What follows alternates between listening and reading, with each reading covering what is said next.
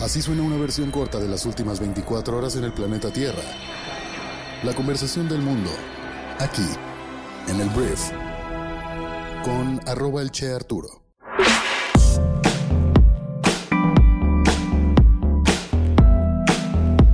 Muy buenos días, bienvenidas, bienvenidos a esto que es el Brief para este lunes 15 de mayo. Yo soy Arturo Salazar, soy tu anfitrión y uno de los fundadores de Briefy y en este podcast vas a informarte con un resumen de las noticias que debes conocer el día de hoy para ser una persona bien informada.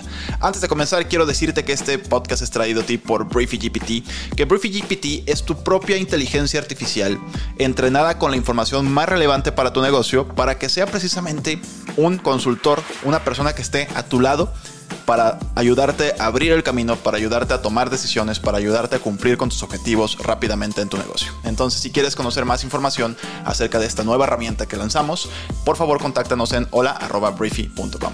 Bueno, muchísimas gracias por estar aquí y vamos a comenzar con esto, que es el brief.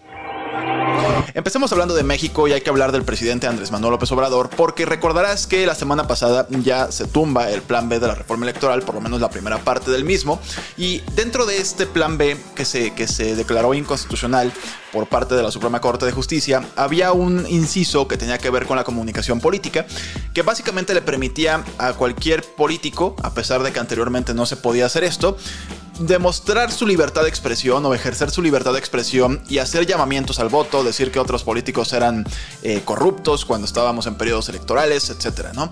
Entonces, eso le permitió a diferentes personas del ámbito público de nuestro país precisamente hacer eso. Andar quemando gente, andar pidiendo el voto, etc. Entonces, cuando esto se declara ya inconstitucional, vuelven las reglas de antes y esto pues está afectando al discurso de las mañaneras del presidente de México, Andrés Manuel López Obrador.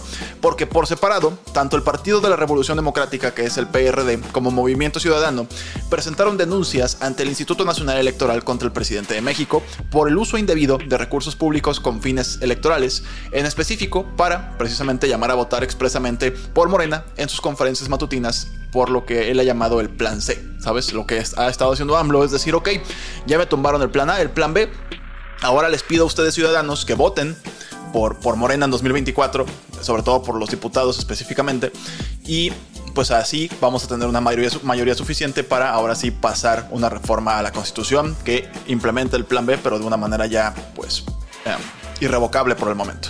Entonces, esto más allá de lo que dice la demanda y todo esto, lo que provoca es que el presidente de México pues tenga que empezar a cuidar lo que dice para que pues no sea o termine o no termine siendo sancionado por el INE. No sé hasta dónde le va a importar esto al presidente, que últimamente pues ha, ha sido como expresamente antagónico de algunas instituciones autónomas como lo es el INE, pero por lo pronto ya hay herramientas en el tablero de juego para poder intentar frenar estos movimientos que te digo, bajo las reglas anteriores al plan B de la reforma electoral eran ilegales y seguirán siendo legales hasta pues nuevo aviso.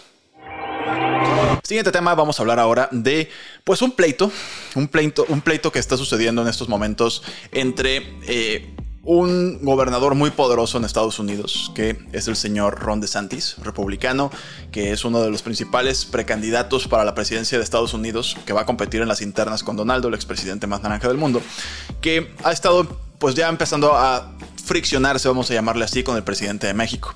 Mira, primero el presidente de México criticó unas leyes en contra de migrantes ilegales que el gobernador republicano Flor de Santis ha promovido.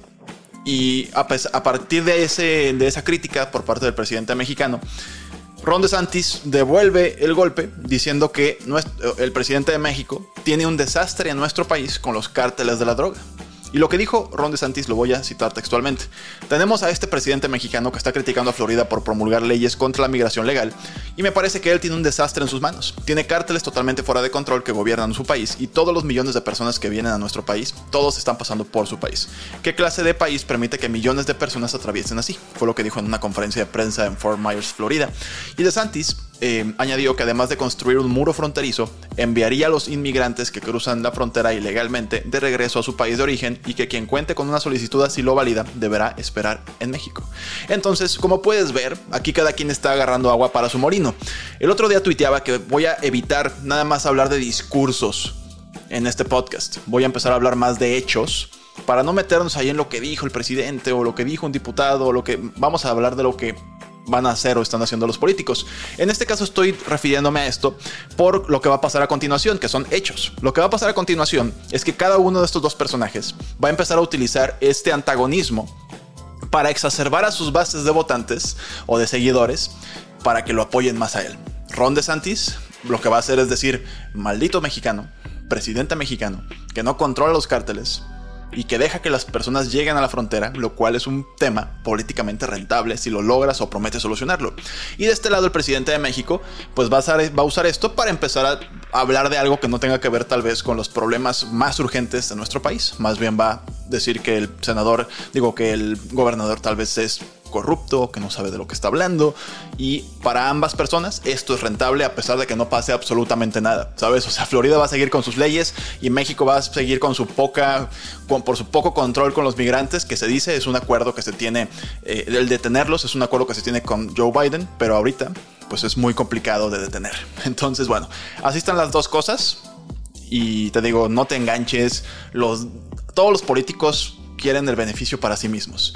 Y a veces eso requiere hacerte enojar, para que tuitees sobre esto, para que hables sobre esto, o para que digas, ese esa persona que tiene un, un discurso más extremo me representa, porque dice cosas que tal vez yo no me atrevo a decir. Y como él se atreve a decir, lo apoyo y voto por él. Entonces, no caigas, no caigas simplemente. Es, es un poco triste que las personas que se dicen menos manipuladas y que acusan a otros de ser manipulados, terminan siendo manipuladas al reaccionar como los manipuladores quieren.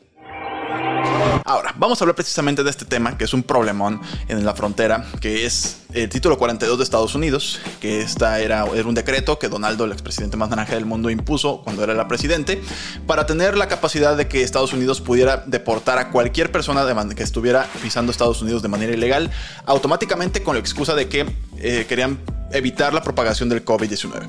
Entonces, este título pues ya, ya no existe, o sea, esto ya se eliminó. Y lo que está pasando es que ya hay un aumento brutal de personas que están intentando cruzar a Estados Unidos con la esperanza de tener una vida mejor. Y es algo que va a ser el tema de conversación, yo creo, de los próximos seis meses.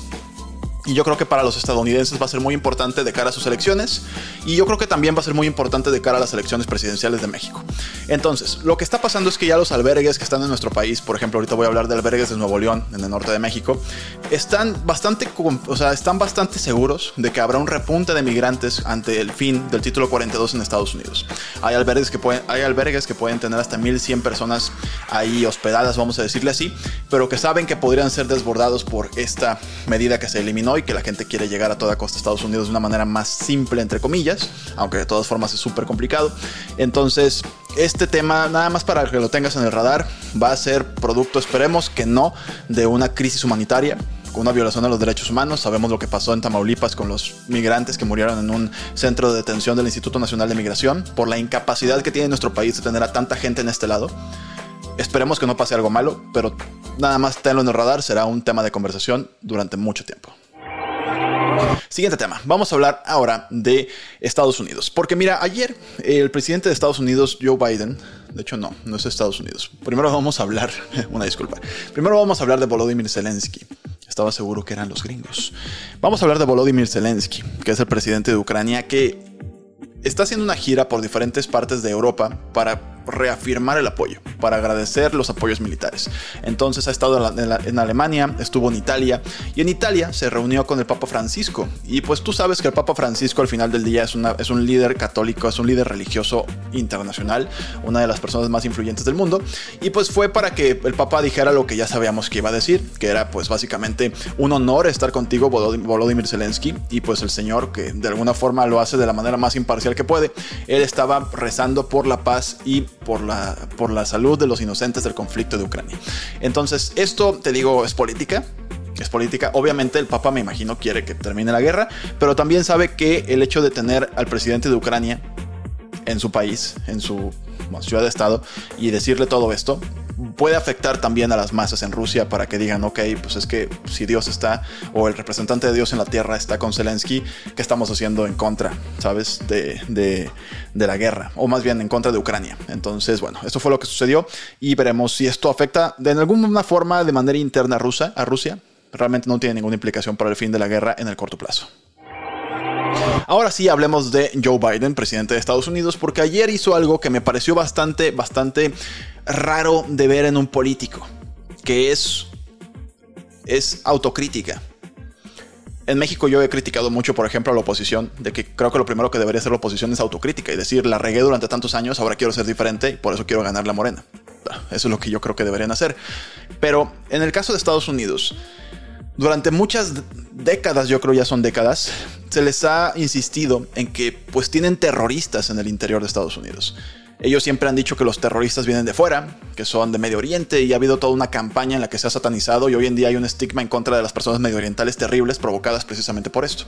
El punto aquí es que el presidente de Estados Unidos dijo este sábado que el, supremacista, el supremacismo blanco es la amenaza terrorista más peligrosa del país e hizo un llamamiento a frenar la violencia política ante las elecciones del siguiente año.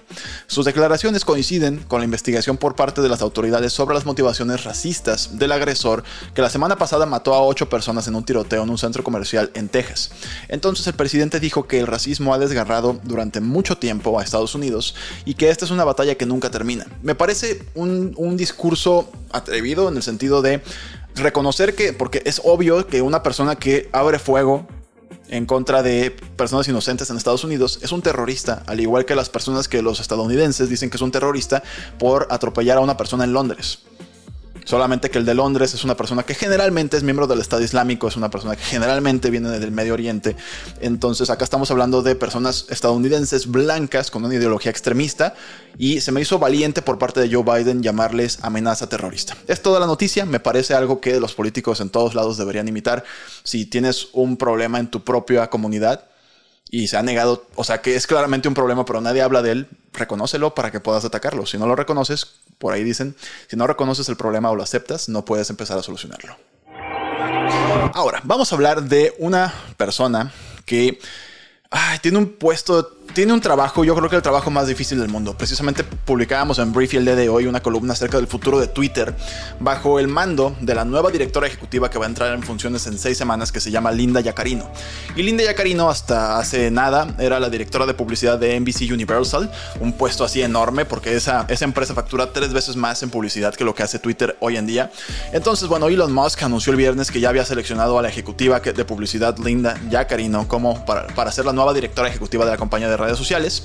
Elon Musk lo tuiteó antes de que lo anunciara ella misma y también la empresa en la que trabajaba. O sea, lo hizo todo al revés Elon Musk, muy a su costumbre.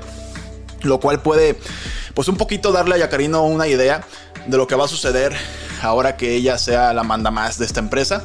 Pero bueno, el tema es que la selecciona, en seis semanas va a entrar, Elon Musk se va a relegar para ser el director de tecnología de la empresa, lo cual mucha gente dice que al final va a ser lo mismo, solamente que no va a tener que hacer todas las cuestiones de relaciones públicas que hace un director general.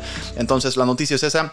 Linda Yacarino pues se convertirá ahora en una de las personas más influyentes del mundo con este nuevo puesto directivo. Ya es una persona con una trayectoria brutal, pero ser la directora general de Twitter bajo Elon Musk o con Elon Musk ahí merodeando, definitivamente no es mi sueño de trabajo.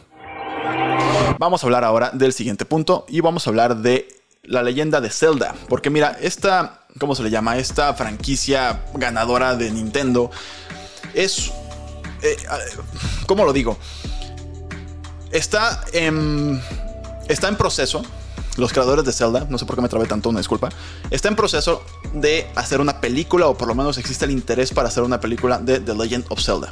Lo que está sucediendo es que, pues obviamente Nintendo está viendo el exitazo que sigue teniendo Mario Bros. la película y dijeron, ¿sabes qué? Zelda, que es una franquicia, además que tiene tantas variables, que realmente tiene una historia como más definida, ¿sabes? Cada uno de sus videojuegos. Eh, pues tiene todo el potencial para hacer películas. Entonces, eh, en una entrevista con Polygon, Eiji Onoma, productor de la franquicia Nintendo, em, y el director también del nuevo juego que ya está saliendo, ya salió este fin de semana, pues están en pláticas al parecer para hacer una película de Zelda, lo cual me parece va a ser espectacular. Entonces esperemos nuevas noticias, pero es lo que ocurre hasta ahora. Ahora, vamos a hablar de la franquicia de fútbol americano de la NFL, que son los Washington Commanders, que antes eran los Redskins, pero luego los cancelaron por, por decir Redskins, lo cual se consideró racista, entonces ahora son los Commanders. El tema es que están en venta al parecer, o por lo menos hay una oferta muy seria de compra por parte de un grupo liderado por Josh Harris, y también está Magic Johnson, la ex estrella de la NBA, que está listo para comprar los Commanders de la NFL al propietario Dan Snyder y su familia por un récord de 6.050 millones de dólares. El acuerdo que está pendiente de la aprobación de tres cuartas partes de los propietarios y otras condiciones de cierre, supera el récord anterior establecido por la venta de los Denver Broncos por 4.550 millones de dólares el año pasado. Entonces, al parecer, Magic y otras personas en este grupo empresarial pues tendrán el control de los Commanders de Washington. Vamos a hablar de un fenómeno musical que yo la verdad no estoy tan familiarizado con él. Este año vi unos cuantos videos, ni siquiera el programa en vivo, que se llama Eurovisión, que al parecer tengo conocidos que tal cual pidieron días en su trabajo para ver Eurovisión. Entonces yo dije, ok, esto debe ser muy importante.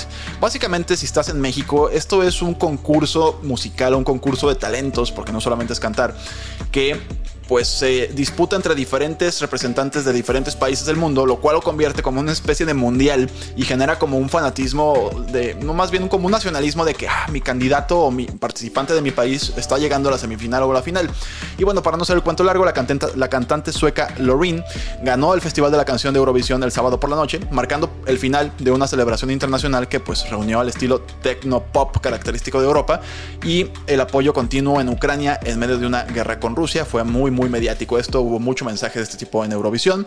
El tema es que, bueno, ella repite, eh, repite, eh, se jugó la final em, con el ídolo francés Carija, que es un favorito de los fanáticos o era un favorito de los fanáticos, pero al final Loreen terminó repitiendo su victoria por segunda vez y fue la primera vez que esto sucede desde el año 2012. Entonces, esto lo tienes que tener en el radar porque te digo es relevante, la gente habla de esto y te digo es un tema de conversación que puedes sacar en cualquier momento. Muy bien, antes de irme te voy a hacer mi recomendación del día en Briefy, que eh, Briefy es nuestra aplicación móvil. Es una plataforma educativa para líderes de negocios que lo que hace es ayudarte a desarrollar tus habilidades de management entre 3 y 15 minutos al día. Y hoy hay un artículo que te recomiendo mucho leer que se llama Cómo incorporar la preparación previa a tus reuniones. Esto es una estrategia que empresas como Amazon tienen en la cual antes de, en lugar de tener una PowerPoint y presentarle a tu gente 30 minutos, lo que hacen es una táctica que precisamente preparas antes de la junta a tu gente para que a la hora de que lleguen a la junta duren muy poquito tiempo alineándola y más bien empiecen a trabajar en ser más productivos. Entonces, este artículo te permite conocer esta técnica y cómo implementarla en tu empresa rápidamente y espero que te genere mucho valor y recuerda que esto está disponible para todos nuestros suscriptores de Briefy y esperemos que, ah, si no eres suscriptor de Briefy, por cierto, puedes, puedes hacerlo el día de hoy, descargar nuestra app y probarla 14 días durante 14 eh, días. Puedes probar nuestra aplicación totalmente gratis y bueno, espero que te genere muchísimo, muchísimo valor. Entonces, muchísimas gracias por haber estado aquí. Esta fue la conversación del mundo para este lunes y nos escuchamos el día de mañana en la siguiente edición de esto que es el brief. Yo soy Arturo. Adiós.